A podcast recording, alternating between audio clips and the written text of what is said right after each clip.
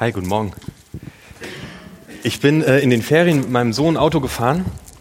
Äh, er saß hinten in der Mitte und ich habe Radio gehört und es lief ein, ein Song. Ich bin mir nicht sicher, ich meine zwar von Rosenstolz.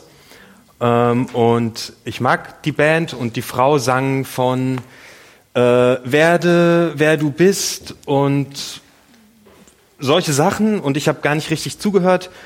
Um, es war sehr philosophisch. Und das Lied ist zu Ende und mein Sohn beugt sich von hinten vom mittleren Sitz nach vorne so und sagt, du Papa, ich so, ja, Papa, war die Frau ein Pastor? Und ich so, ja, welche Frau? Ja, die, die das Lied gesungen hat. Ich so, wie kommst du denn da drauf? Naja, ich habe kein Wort verstanden.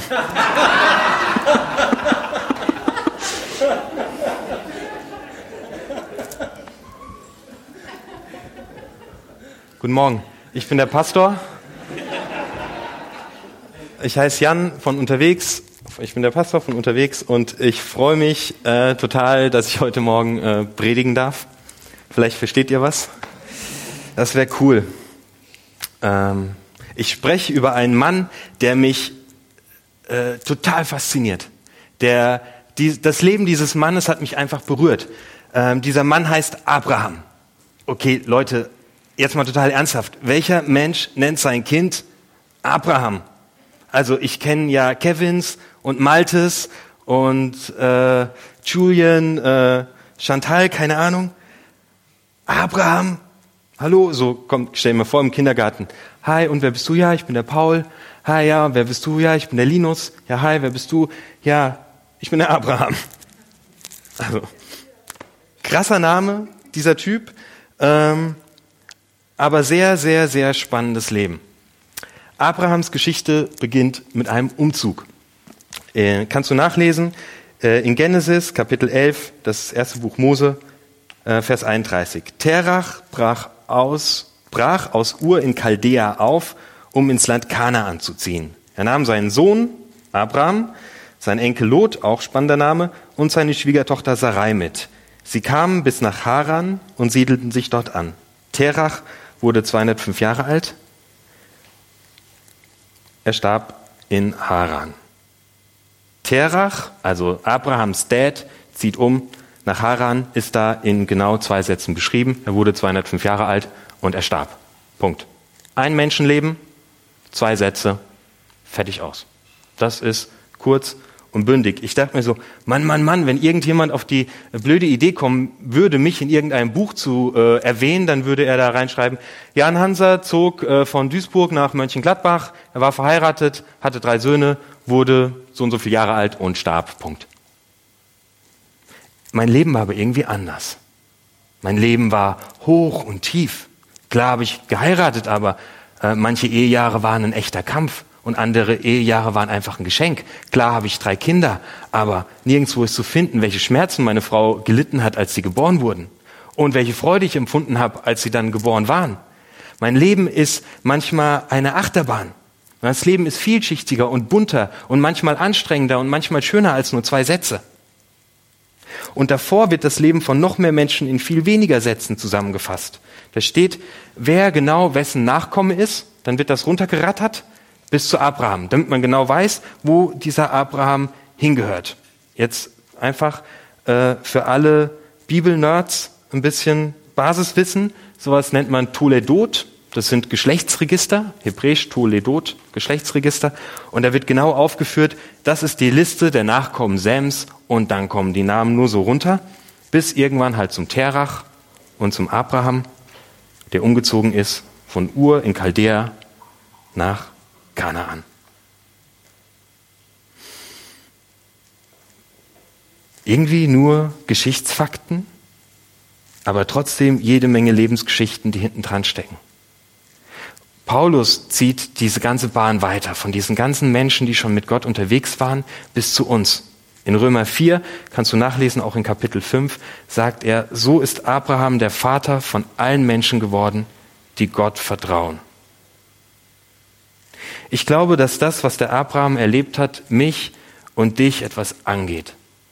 Ich glaube, dass wir in dieser Geschichte, die Abraham erlebt hat, uns selbst auch wiederfinden können. Jesus geht noch einen Schritt weiter. Er sagt, ich nenne euch Freunde. Das heißt, so wie Gott mit dem Abraham einen Weg gegangen ist, so geht er den mit uns. Und jetzt lade ich dich ein, deinen Namen einfach in die Toledot einzufügen. Hallo, ich bin der Jan. Ich bin von Duisburg nach Mönchengladbach gezogen, wurde 36 Jahre alt. Gott ist mein Freund.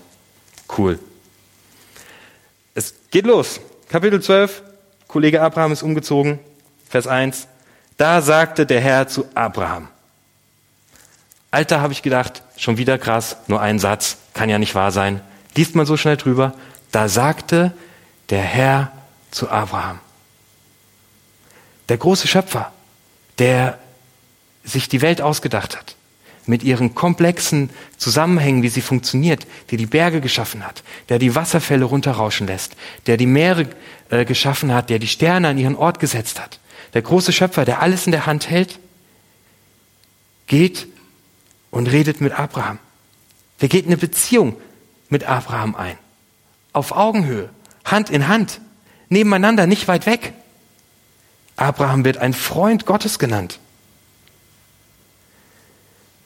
Gott ist da und redet. Und wenn ich mich mit in die Geschichte hineinnehme, dann heißt das, Gott steht genau neben dir. Ich weiß nicht, wo du gerade stehst nach den Sommerferien. Ich weiß nicht, wo du stehst. Aber ich weiß, dass Gott genau neben dir steht. Und dass Gott eine Beziehung mit dir lebt, mit dir redet, deine Hand hält, auf deinem Beifahrersitz äh, fährt, neben dir steht, wenn du den Abwasch machst, manchmal vor der Kühlschranktür steht.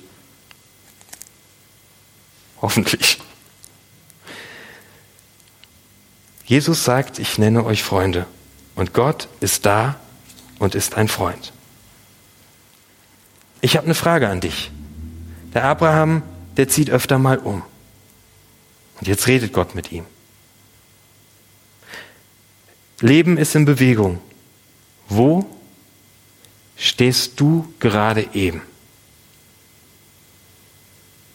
Wo stehst du gerade eben? Zurück eine Minute nachdenken. Kein Ding.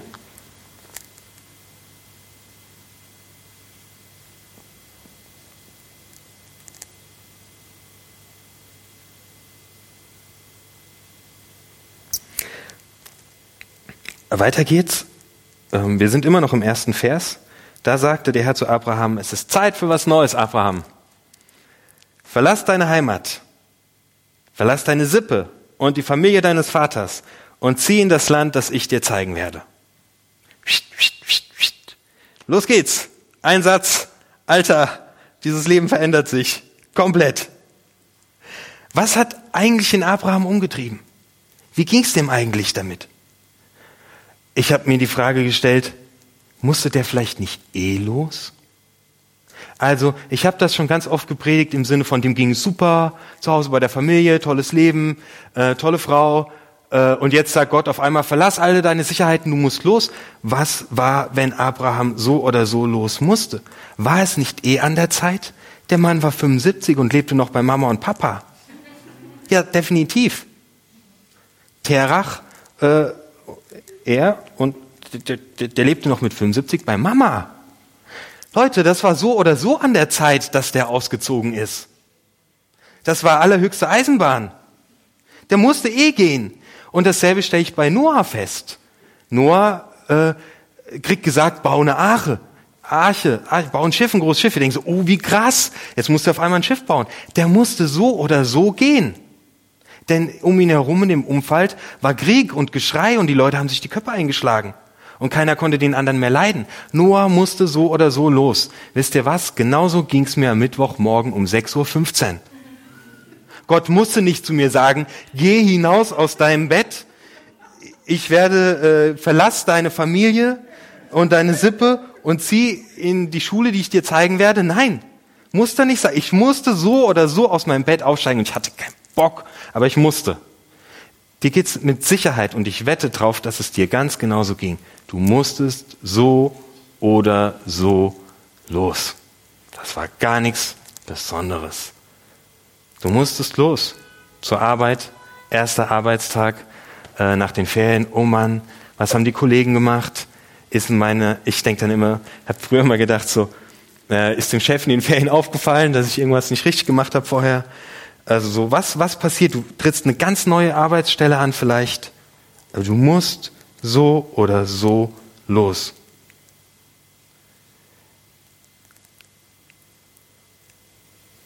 Und Gott steht nebendran. Und Gott steht mit auf. Und Gott geht den Schritt mit dir mit. Und Gott ist dabei. Denn er redet. Er lebt Beziehung. Er ist nur, er ist ganz, ganz, ganz dicht bei dir. Für mich stellt sich die Frage, wenn ich losgehe, ich muss los, was will ich? Wo stehst du eigentlich?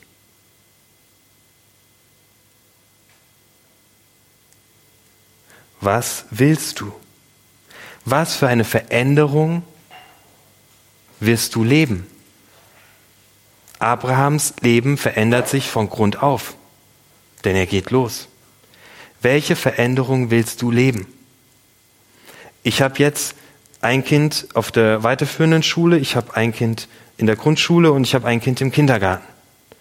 Unser Leben hat sich völlig verändert seit drei Tagen. Und ich musste mit meiner Frau lange darüber reden, wie werden wir das gestalten? Was für ein Vater will ich jetzt sein in dieser neuen Situation? Ich habe auf einmal mehr Zeit mit meinem Mittleren, weil der große Nachmittagsschule hat.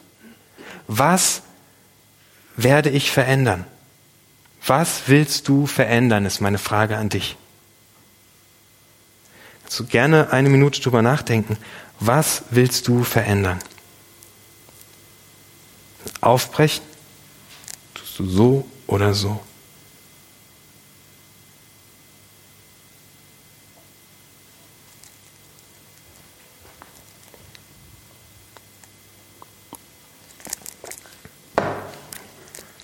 Jetzt wird's richtig cool. Im Aufbruch liegt Segen. Ähm wir haben heute Morgen die Kinder gesegnet. Und das haben wir ganz bewusst gemacht. Weil wir glauben, dass Gott Gutes mit diesen Kindern vorhat. Und weil wir gar nicht oft genug dieses Gute aussprechen können über unseren Kindern. Henry Nun ist Schriftsteller, Theologe und Sozialarbeiter. Der schreibt, in seinem Buch Du bist der geliebte Mensch eine sehr eindrückliche Begebenheit, welcher er in einer Synagoge beiwohnen durfte. Ach, vielleicht sollte ich euch vorlesen, wie ich darauf komme. Ich will dich segnen, sagt Gott zu Abraham, und dich zum Stammvater eines mächtigen Volkes machen. Dein Name soll in aller Welt berühmt sein. An dir soll sichtbar werden, was es bedeutet, wenn ich jemanden segne. Also dieser Henry Nun ist in einer Synagoge und er erlebt mit, wie jemand gesegnet wird. Und zwar ähm, ist es, findet gerade eine Bar Mitzvah Feier statt. Ein 13-jähriger Junge wird in den Erwachsenenstand aufgenommen. Okay? Übrigens, äh, wie bei Abraham. Der hat ein bisschen länger gebraucht. 57 zieht er von zu Hause aus. Der ist 13. Zum ersten Mal stand dieser Junge dem Gottesdienst vor. Er las einen Abschnitt aus dem Buch Genesis vor und hielt eine kurze Ansprache darüber, wie wichtig es sei, unsere Umwelt schonend zu behandeln. Der Rabbi und seine Freunde bestätigten ihn und seine Eltern gaben ihm ihren Segen. Das war das erste Mal, dass ich eine Bar Mitzwa miterlebte und ich war tief davon betroffen und vor allem vom Segen der Eltern. Immer noch höre ich den Vater sagen, mein Sohn, was immer dir in deinem Leben geschehen wird, ob du erfolgreich sein wirst oder nicht, ob du berühmt werden wirst oder nicht, ob du gesund bleibst oder nicht, sei immer dessen eingedenk, dass deine Mutter und ich dich über alles lieben. Als er dies im Angesicht der Gemeinde sagte und dabei voller Zuneigung seinen Jungen anschaute, der vor ihm stand, kamen mir die Tränen in die Augen. Und ich dachte, was für eine Gnade, ist doch ein solcher Segen.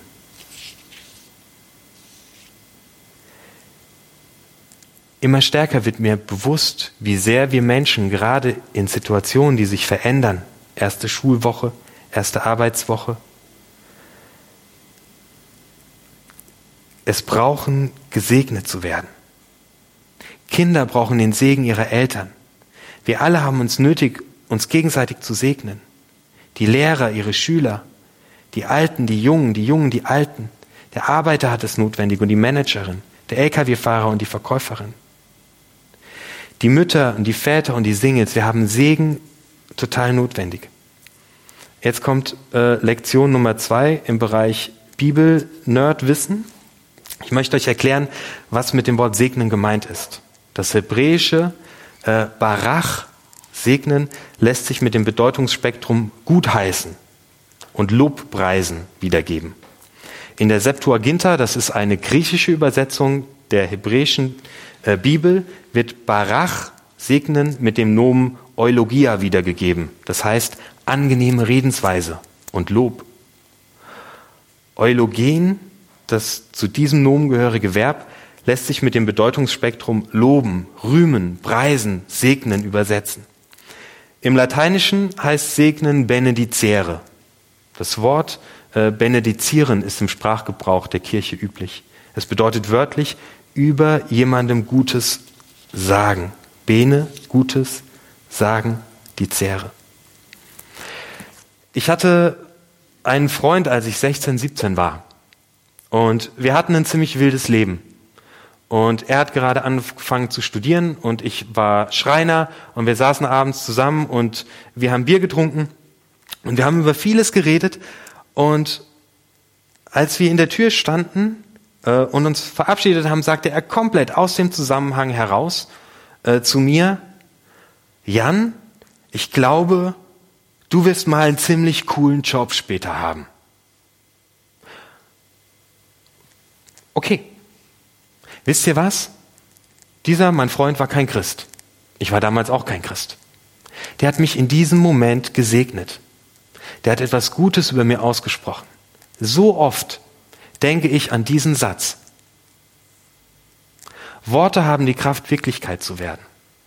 Ich hatte mal einen Schreinermeister, das habe ich schon mal erzählt. Sein Lieblingsspruch war, Jan, aus dir wird nie was. War quasi das komplette Gegenteil. Wer, wer hat jetzt recht?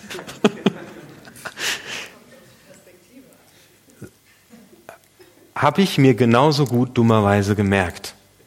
Dummerweise hat sich das auch ganz tief bei mir eingebrannt. Das war ein Fluch. Worte werden Wirklichkeit.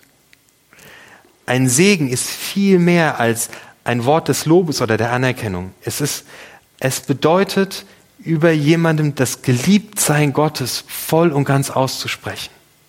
Jemanden segnen bedeutet, jemandem die Liebe Gottes erlebbar und erfahrbar werden zu lassen. Jemandem segnen bedeutet, Gutes von Gott her über ihm aussprechen, dass es Wirklichkeit wird. Der Segensspruch erschafft die Wirklichkeit, von der er spricht. Der Segensspruch ruft das Geliebtwerden im anderen wach und bestätigt es von Gott her. Ich mache das mittlerweile bei meinen Söhnen einfach immer wieder ganz bewusst.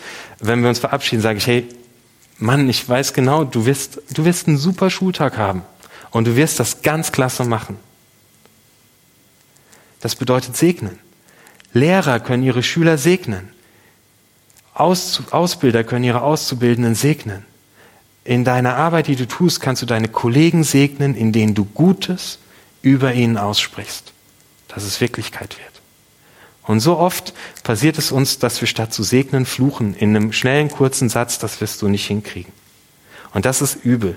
Aber wir sind berufen zu segnen.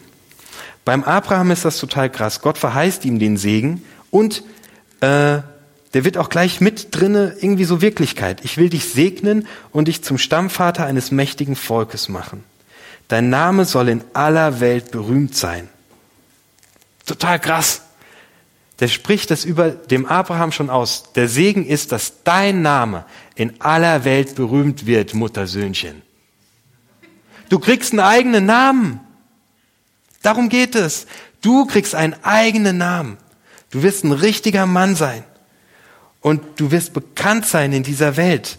An dir sollen die Menschen sehen, was es bedeutet, wenn ich jemanden segne. Und dieser Segen, der gilt für dich, wenn du jetzt ausziehst, ganz genauso.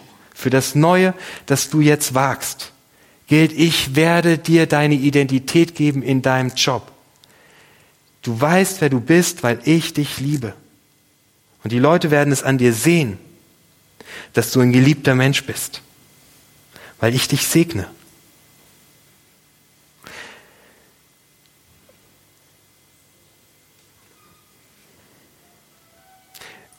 Du hast jetzt einfach gleich die Möglichkeit, dich segnen zu lassen. Und ich habe ganz am Anfang die Frage gestellt, wo stehst du? Hier vorne werden die Eva und der Heinrich stehen und werden dich segnen. Du kannst den beiden sagen, wo du gerade stehst. Du kannst den beiden sagen, welche Veränderung du in deinem Leben willst. Und du kannst den beiden sagen, wer du sein willst, denn Gott gibt dir einen Namen, wo du hin willst, was du tun willst, was für einen Segen du brauchst. Mach das und nutz das jetzt im Lobpreisteil und lass dich segnen. Nimm das mit. Nimm diesen Segen heute mit. Lass dich hier vorne zusprechen, wie wertvoll du in Gottes Augen bist. Geh nicht ohne diesen Segen in deine neue Arbeitsstelle, geh nicht ohne diesen Segen nach dem Urlaub wieder arbeiten, sondern nutz das einfach, hier vorne gesegnet zu werden. Und sei ein Segnender, wenn du äh, nach Hause gehst. Segne die Menschen, denen du begegnest, indem du das Gute, was Gott über sie denkt, Wirklichkeit werden lässt, indem du es aussprichst.